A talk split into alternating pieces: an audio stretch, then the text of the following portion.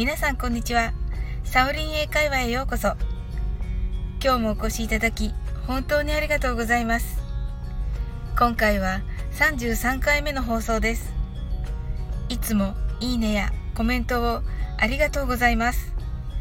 大変励みになっております。いいねをいただいた方の放送は必ず聞きに行かせていただいております。楽しい放送、いつもありがとうございます。この番組はお好きなことをしながら耳だけこちらに傾けていただく聞くだけ英会話をコンセプトにお送りしています。ゆったりと気軽な気持ちで楽しく聞いてくださいね。海外でも日本でも挨拶の次にするのは寒いですね。涼しくなりましたね。暑いですね。などの気候の話ですよね。海外の方とお話しするときに意外と使うのが気温という単語です。皆さんご存知ですか？気温は英語で temperature と言います。長めの単語なので単語としては上級者向けです。ただ、日常会話に出てくる頻度も高いので、これはダジャレの力を借りて、簡単に楽しく覚えてみたいと思います。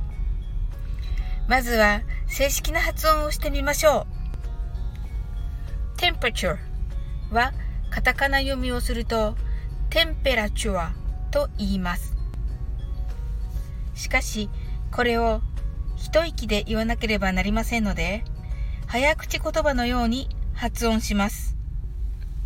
それでは、発音のコツをお伝えします。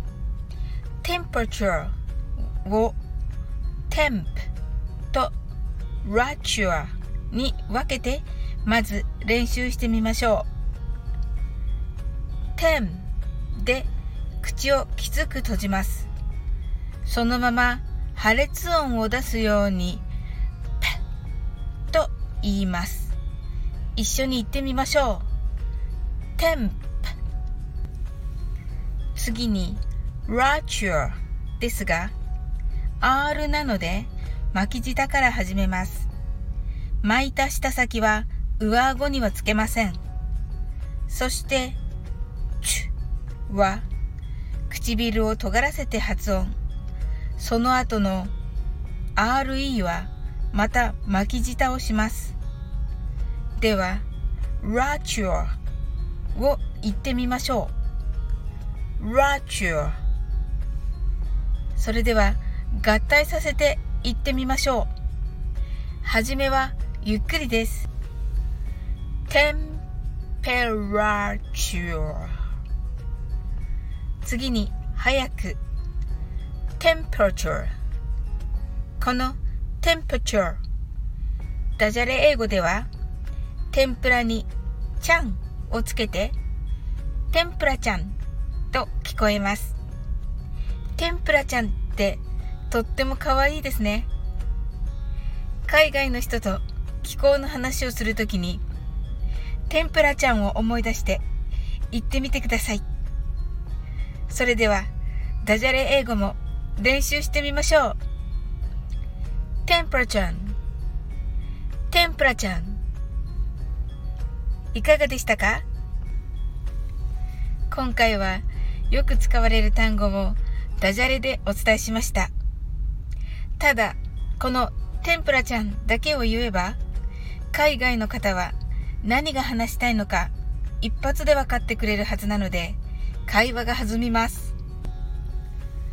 どうしてもかっこいい英会話で言いたいっていう方は何度でしょうか？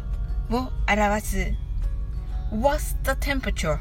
を使いましょう。いかがでしたか？今日も楽しく配信させていただきありがとうございます。またどうぞ気軽にお越しください。いつでもコメントしてくださいね。それではまた次回の放送でお会いしましょう。See you!